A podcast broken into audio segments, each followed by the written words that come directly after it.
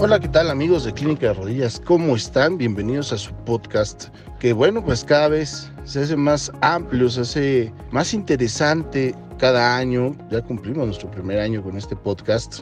Y bueno, la ayuda que ustedes nos dan al enviarnos sus mensajes al 55 35 01 00 34 o por medio de nuestras redes sociales en Instagram, Doctor Díaz Campuzano Ortopedista y en Facebook nos encuentras como Clínica de Rodillas Doctor Díaz Campuzano o en la página de internet donde ahí nos puedes enviar un mensaje, un correo electrónico en www.clinicaderodillas.com.mx. Bueno, y nos has pedido muchísimos temas, te agradezco mucho porque con esto yo puedo hacer muchísimo contenido y hoy vamos a hablar acerca de qué pasa cuando yo acabo mi carrera de medicina.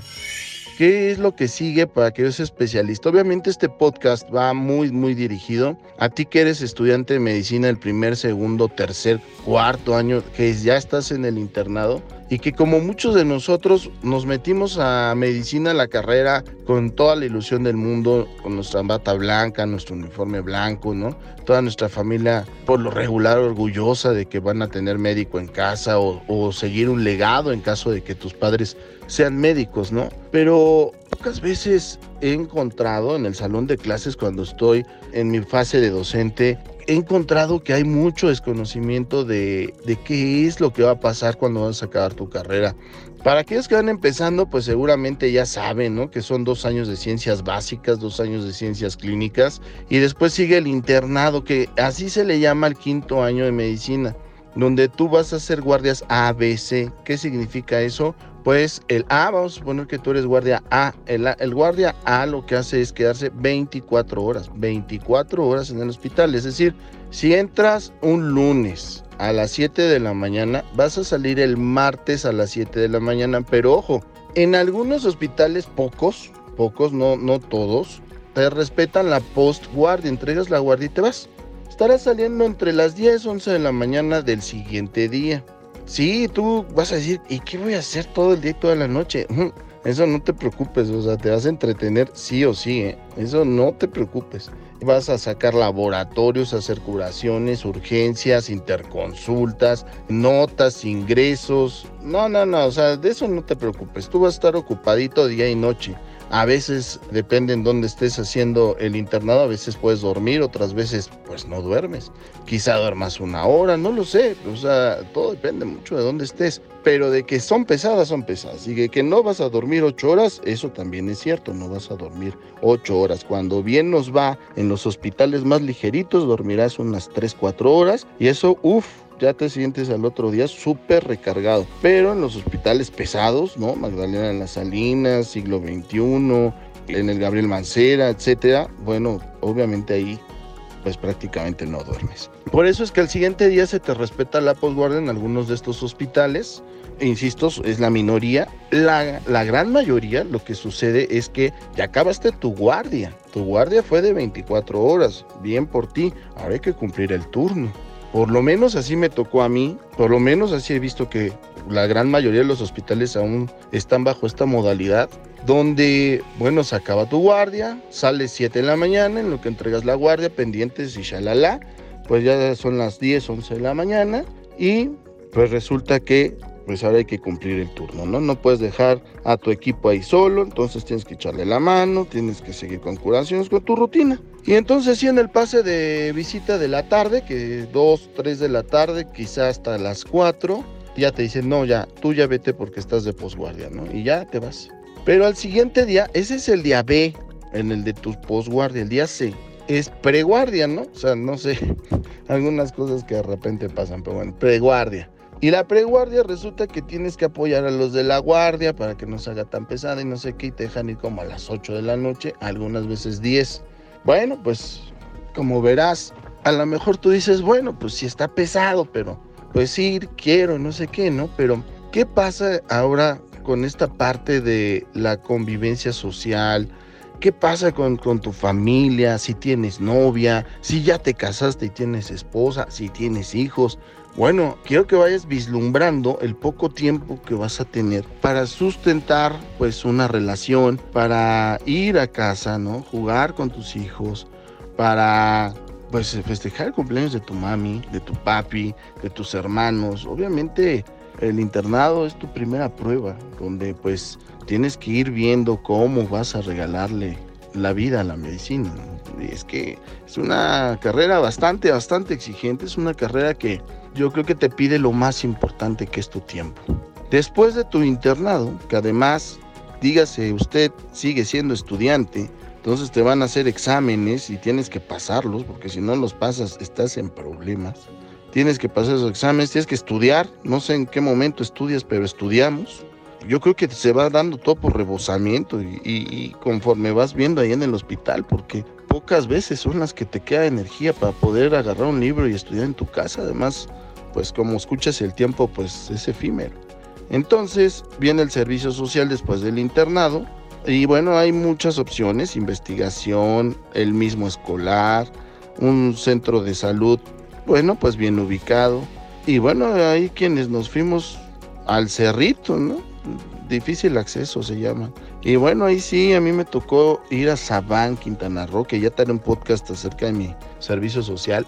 Y eso está en la selva maya. La 95% de la población hablaba solamente maya y 5% hablaba un poco de español. Y bueno, con ese 5% era con quien me tenía que comunicar al principio. Y bueno, pues ya poco a poco tenía que dar mis consultas estilo Bash Tech. Y me decían los pacientes y doctor Kinampol. Y yo pues empezaba a recetar ahí con algunas palabras mayas, que fue una experiencia muy, muy padre. Ya después daré un podcast de eso.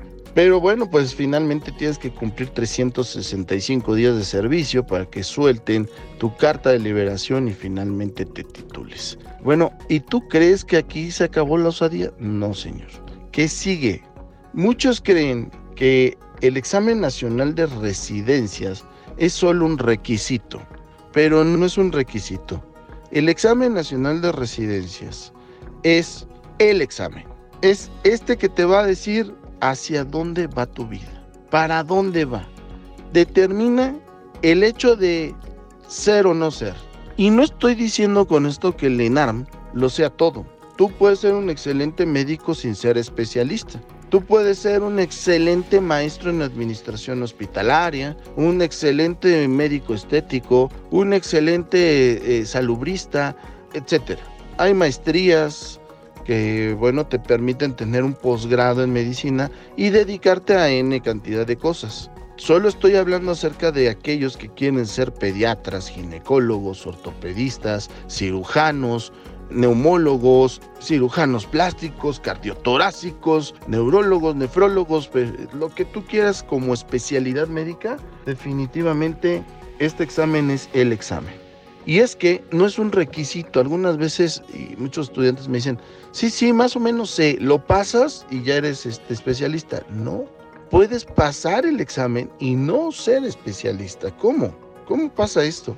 Es que no es tanto de pasarlo o no pasarlo, sino que hay cierto número de plazas. Por ejemplo, vamos a dar un ejemplo no real en la actualidad, pero tú quieres ser oftalmólogo entonces, oftalmología es de entrada directa, eso quiere decir que no tienes que hacer algún tronco común, sí existe un tipo de tronco común que ahorita te voy a explicar.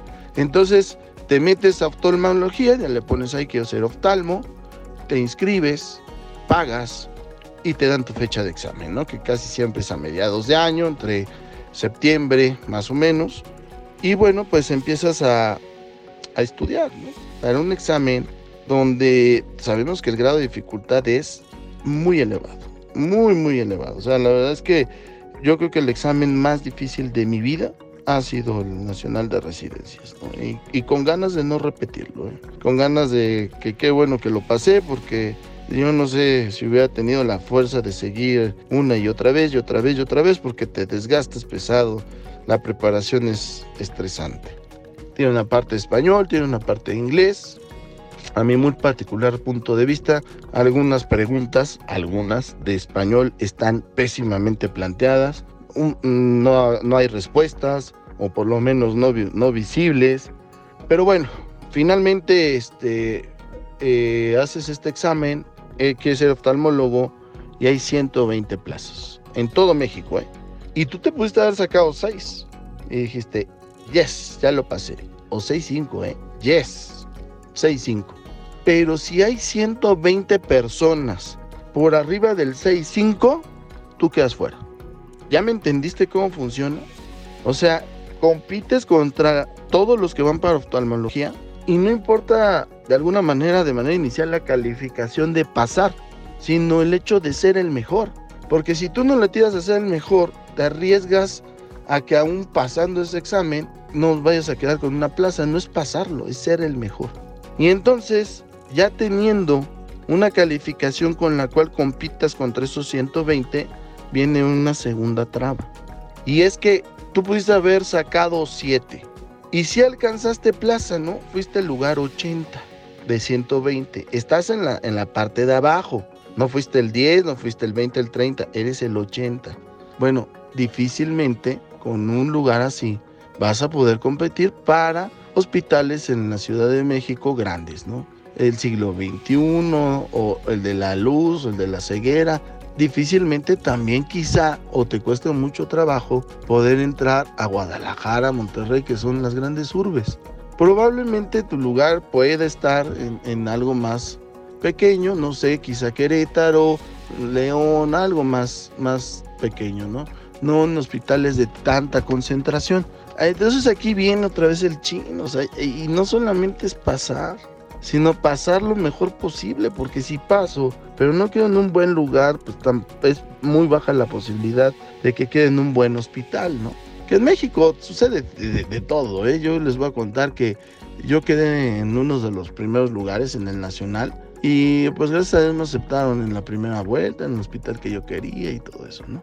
Pero conmigo hicieron la residencia unos hermanos que estaban en los últimos lugares.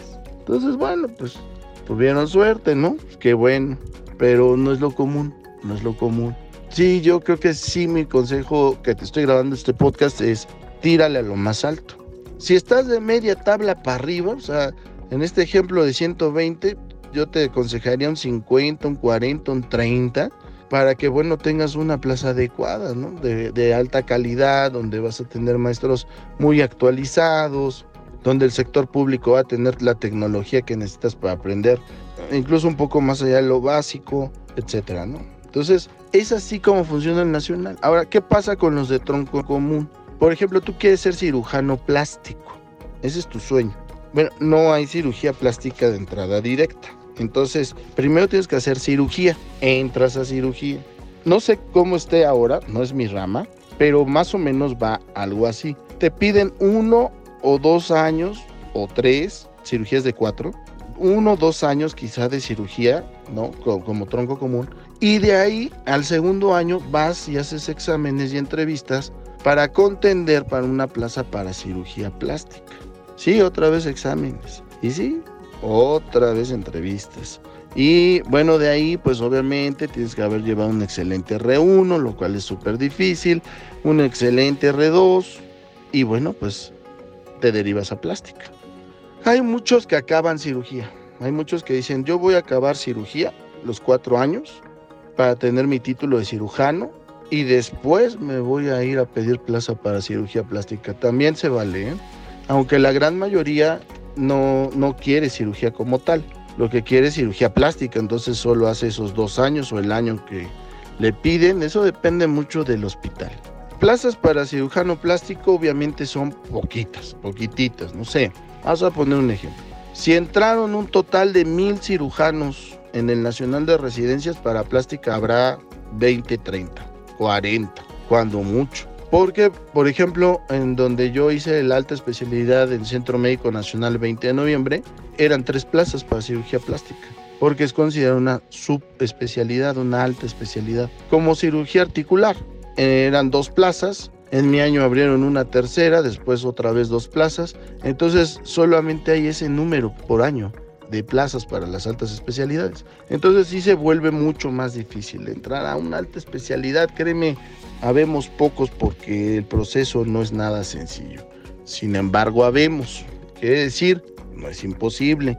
Pero esta plática pues va para ti estudiante de medicina que de repente te me alocas De repente ya estás distraído con quién sabe qué tantas cosas, que la fiesta, que la chica, que el chico, eh, todo menos medicina, acuérdate. Yo siempre me acuerdo que cuando yo estaba en ese periodo, yo decía, cada que tú estás baboseando, por no decir la palabra, hay otro que está aprovechando el tiempo.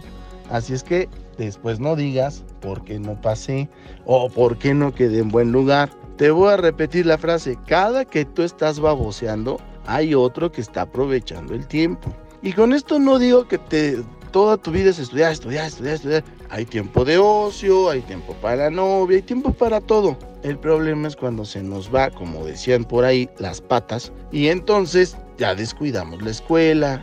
Es raro que leamos o solamente estudiamos para el examen. Así no esperes tener buenos resultados. Yo creo que esto es como el gimnasio en el cual el tiempo que tú le dedicas a el estudio se nota, como en el gym. El que está super mamey se nota, se nota cuando le dedica tiempo al gimnasio. Yo soy el doctor Díaz Campuzano, cirujano, traumatólogo y ortopedista con alta especialidad en cirugía articular, alta especialidad en artroscopía y lesiones deportivas y alta especialidad en acetábulo y pelvis, fellowship en ortopedia, pediatría, en cirugía mínima de columna. Soy el CEO de Clínica de Rodillas, nos encuentras en www.clinicaderodillas.com.mx, Facebook Clínica de Rodillas Doctor Díaz Campuzano y en Instagram Doctor Díaz Campuzano Ortopedista. Vamos a echarnos un TikTok porque algunas cosas son chistosas y otras no tanto, pero te juro que todas son anécdotas. En arroba Doctor Chema. Cuídate mucho. Adiós.